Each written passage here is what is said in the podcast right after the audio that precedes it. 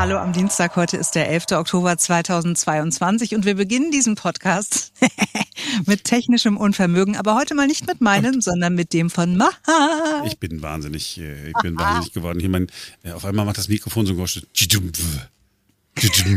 Einfach so, aus dem Nichts. Ich habe mir einen Kaffee geholt, plötzlich war es dann da. Dann habe ich, auch, hab ich ein anderes Mikrofon angebaut, in Stress und so. Wir haben ja auch eine Morningshow, ne? Also ja. hin und her, hin und her. Und dann habe ich, ich habe mich, ich der mir geklappt, jetzt ist das ein anderes Mikrofon, das ist ich frage, was ist das? Was ist das? Und ich habe hier so ein, ein, ein Ladegerät, wo man das iPhone aufladen kann und äh, gleichzeitig die Apple Watch aufladen kann.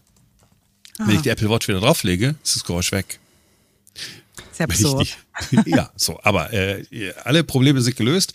Äh, mit den Nerven bin ich jetzt nicht mehr ganz so fertig, bin jetzt ähm, guter Dinge. Wie schön, dann können wir jetzt anfangen. Äh, wir drehen die Zeit jetzt kurz zurück. Es geht ins Jahr 1985. Guten Abend, verehrte Zuschauer. Die Smogbelastung im Ruhrgebiet hat im Laufe des Tages leicht abgenommen. Die Alarmstufe 3, das ist die höchste, konnte bereits heute früh wieder aufgehoben werden. Trotzdem bleibt auch für morgen die Alarmstufe 2 bestehen. Das heißt zeitlich begrenztes Fahrverbot in besonders gefährdeten innerstädtischen Bezirken.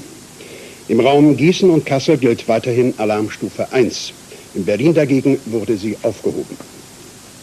Im westlichen Ruhrgebiet war auch heute die Luft am dicksten. Alarmstufe 3, totales Fahrverbot. Das galt bis 10 Uhr am Morgen. Die Industrie war weiterhin gehalten, so wenig Schadstoffe wie möglich in die Luft zu pusten. Von 15 bis 20 Uhr blieben bei Alarmstufe 2 die Straßen wieder leer. Busse und öffentliche Verkehrsmittel hingegen waren überfüllt. Ja, Mitte Januar wurde Smog-Alarm der höchsten Stufe ausgelöst. Es gab damals eine Inversionswetterlage, bedeutet, die oberen Luftschichten sind wärmer als die unteren und dadurch stauen sich eben unten die Abgase. Heute würde es das wahrscheinlich nicht mehr so geben, weil die Industrie ja moderne Filter hat und Heizungen, äh, die so richtig Dreck machen. Das waren ja Kohleheizungen, die hat ja heute auch so gut wie niemand mehr. In Berlin haben wir ja gerade kurz gehört, hat es auch kurz die erste Warnstufe gegeben, aber so einen richtigen Smog-Alarm gab es in Berlin 1987. Das lag in Berlin auch an den vielen Kohleheizungen mhm. und natürlich daran, dass äh, Westberlin ja, also das Smog hat es ja nur in Westberlin gegeben, ja, umgeben mhm. war von ja nicht ganz so sauberen Autos auch, in, äh, die da in der DDR rumgefahren sind, die Dinger. Wie heißen die jetzt? Ich der Name. Trabis. und Wartburgs und Barkers. Ja. Und äh, Ferenc, ihr hattet im Osten nie Smog-Alarm, hast du gesagt? Nee, Smog, also es, es, gab Smog bestimmt, aber also an Smog-Alarm kann ich mich zumindest äh, überhaupt nicht erinnern. Also die DDR hatte doch zugegeben, dass, dass sie irgendwas nicht im Griff haben. Deswegen ja. Smog-Alarm, nein. Ja, obwohl man auch sagen muss, dass natürlich diese extrem schlechte Luft zum Schluss äh, ja auch ein äh, Thema war, äh, Umweltbewegung ähm, und ähm, ja, der Leute, die auch Veränderungen wollten, da spielte das schon eine wichtige Rolle, ne? Umweltverschmutzung so in den mhm. letzten Jahren der DDR. Aber Smog-Alarm, nee, richtig, also das äh, gab es so im Osten tatsächlich nicht. Aber jeder hat, glaube ich, noch diesen ganz typischen Geruch in der Nase. Ne? Mm. So, wenn man so gerade an Berlin in den 1990er Jahren auch noch denkt, dieser ganz, ich weiß nicht, so ein bisschen beißender Geruch von Kohleheizungen. Wir haben mal nachgeguckt, noch in rund 5000 Wohnungen hier bei uns in der Stadt wird mit Kohle geheizt. Ist jetzt nicht so viel bei knapp zwei Millionen Wohnungen in Berlin, aber äh, es gibt in vielen Wohnungen noch funktionsfähige Öfen, die einfach stillgelegt wurden.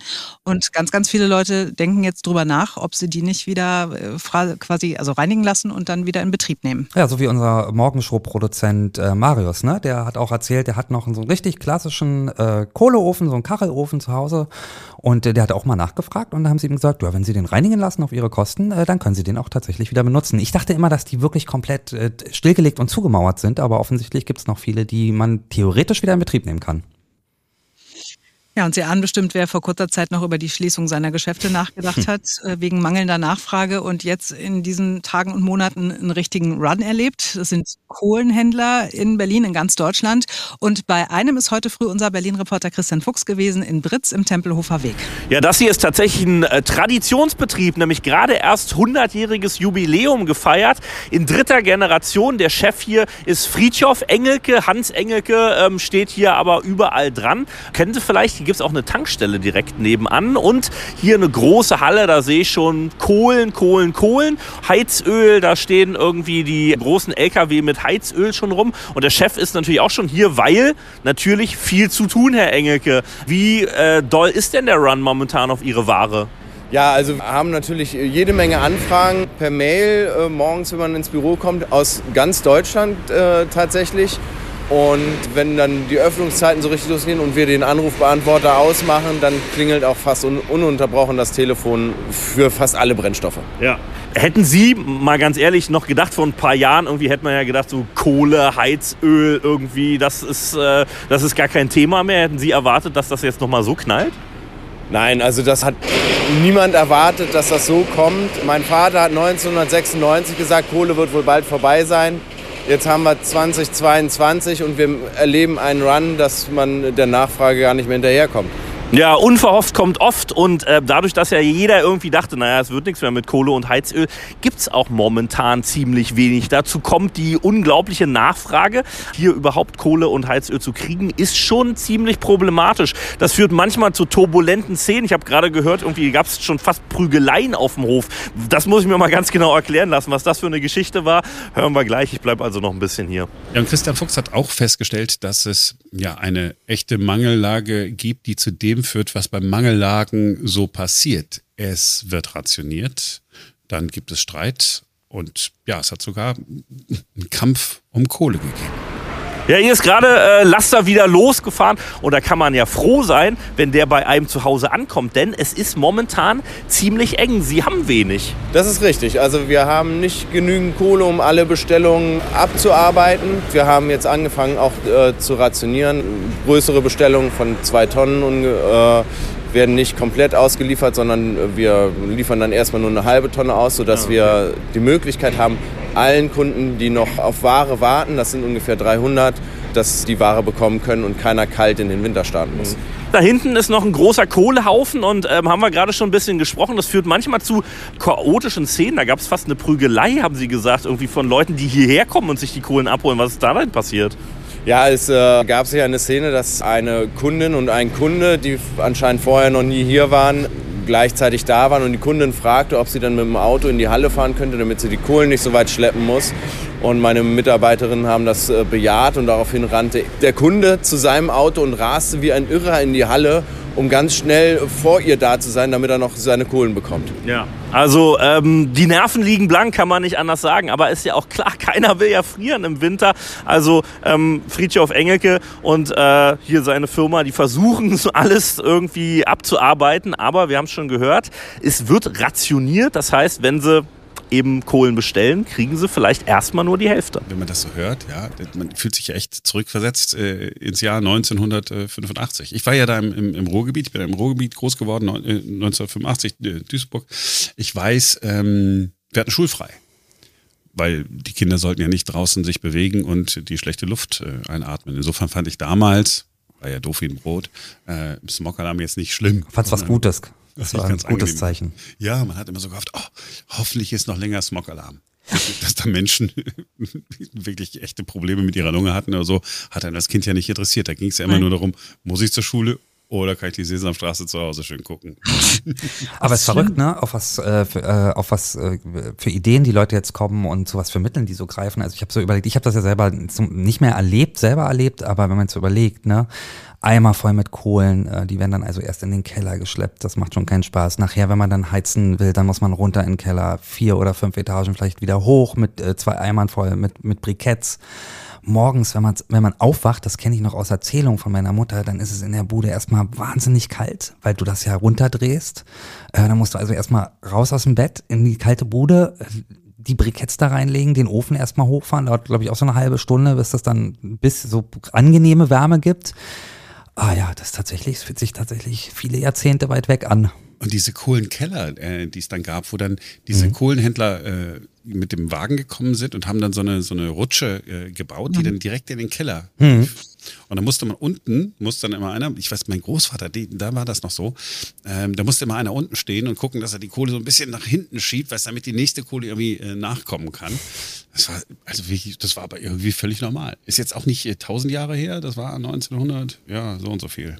Ja, 70, äh, 75, irgendwie so. Kommt alles wieder. Das ist wirklich, das sind Oh Mann, absurde ja, Zeiten. Absurde Zeiten. Und wir hatten versprochen, dass wir heute noch über die Bahn reden wollen. Ja, weil wir hatten noch gestern eigentlich vor, über die Bahn zu reden, aber dann mhm. kam der ja, natürlich das heißt diskutierte Gaspreisdeckel, der jetzt erst im nächsten mhm. Jahr kommt, ja dann irgendwie dazwischen. Ferenc hat nämlich festgestellt, eigentlich hat man es total leicht, wenn man die Deutsche Bahn ähm, lahmlegen will, denn ja. die Anleitung zum Lahmlegen findet sich im Internet. Ja, und zwar zahlreich. Also erstmal war ich äh, gestern nochmal nach unserem Podcast ziemlich erstaunt, weil ich dann äh, Bilder nochmal gesehen habe von tagsüber, da wo äh, zum Beispiel hier bei uns in Berlin ja dieses Kabel äh, durchtrennt worden ist, dieses Glasfaserkabel. Da habe ich dann nochmal tagsüber Fotos in der Zeitung gesehen äh, vom Tag danach und tatsächlich ähm, haben die das gar nicht mehr abgesichert. Also es war vorher schon nicht abgesichert, also man kann da einfach sozusagen die Betonsteine wegnehmen und kommt direkt an die Kabel ran. So haben die äh, Täter das äh, vermutlich auch ähm, ja einfach durchtrennen können. Und das liegt da jetzt rum, dieses Kabel, das ist repariert, da ist so Tape drum gewickelt, ähm, aber da ist gar nichts passiert. Also weder hat man da einen Zaun hingesetzt, noch hat man da irgendwie vielleicht Stacheldraht oder so drumrum gemacht, da war ich schon ziemlich überrascht. Und dann habe ich ähm, auch äh, ja schon äh, gestern mal so ein bisschen geguckt und es gibt tatsächlich wirklich, ähm, ja nicht regelrecht Anleitungen, aber die Deutsche Bahn ist doch sehr ähm, freigiebig mit Informationen. Also es finden sich zum Beispiel ganz viele PDFs, wo ganz genau erklärt wird, wie dieser Bahnfunk beispielsweise funktioniert. Richtig schön ähm, mit, mit Schemata und was passiert, wenn der ausfällt und welche Stellen wie redundant sind, also sich sozusagen gegenseitig absichern. Möglicherweise haben die Täter auch so genau rausgefunden, an welchen beiden Stellen, es gab ja zwei Stellen, mhm. sie Kabel durchtrennen mussten, damit sie auch wirklich was lahmlegen. Ja, und jetzt ist zum Beispiel auch rausgekommen, die äh, Deutsche Bahn ähm, präsentiert ihre Neubaustrecke zwischen Stuttgart und Ulm in diversen Videos auf YouTube und erklärt eben sehr viele technische Details dabei, also ähm, wie die Schienen zusammengeschweißt sind, was das für Schienen sind, wo die Kabel liegen, welche Mobilfunkmasten welche Aufgaben okay. übernehmen, wo das elektronische Stellwerk in welchem Gebäude das zu finden ist. Dieses Gebäude wird sogar gezeigt. Und das hat bestimmt keine Videoüberwachung, weil Datenschutz. Der Mitarbeiter, der da reingeht, möchte nicht gefilmt werden, wenn er da reingeht. Also wahrscheinlich soll das so eine Art äh, moderner Unternehmenskommunikation sein hätte man in früheren Zeiten auch irgendwie verstanden, aber tatsächlich wirkt auch das ganz schön aus der Zeit gefallen. Also ja. wir sind vielleicht ein bisschen zu transparent teilweise mit Informationen. Oder die Bahn war schlau und die Gebäude, die du da gesehen hast, sind gar nicht die richtigen Gebäude. Ach, Wenn man da leer. reingeht, wird man sofort als Spion entlarvt. Glaubst du doch nicht wirklich, oder? oh ich finde es auf jeden Fall beunruhigend. Also mir macht das, macht das wenig Hoffnung, dass das irgendwie nicht nochmal passiert. Ja, wenn es, äh, wenn das das Einzige war, dass wir mal ein paar Stunden äh, nicht mit dem Zug fahren konnten, Klammer auf, der sowieso überfüllt gewesen wäre, dann, dann wäre es ja okay. Aber was, was ich mich gefragt habe, ist, wenn Putin das jetzt wirklich wollte, ja, also die Infrastruktur, hätte der das nicht jetzt, jetzt schon mal gemacht? Oder? Na, vielleicht äh, macht das so in Nadelstichen, ne? Mhm. So kleine Piekse, um mal zu gucken, was löst, was lösen kleine Ereignisse aus und dann geht man vielleicht zum nächsten Schritt über. Also nicht, dass, dass ich das hoffe oder darauf spekuliere, aber es wirkt ein bisschen natürlich so, dass man sich so vortastet ähm, und schaut, was geht, wo kommt man ran und was löst das bei den Menschen aus.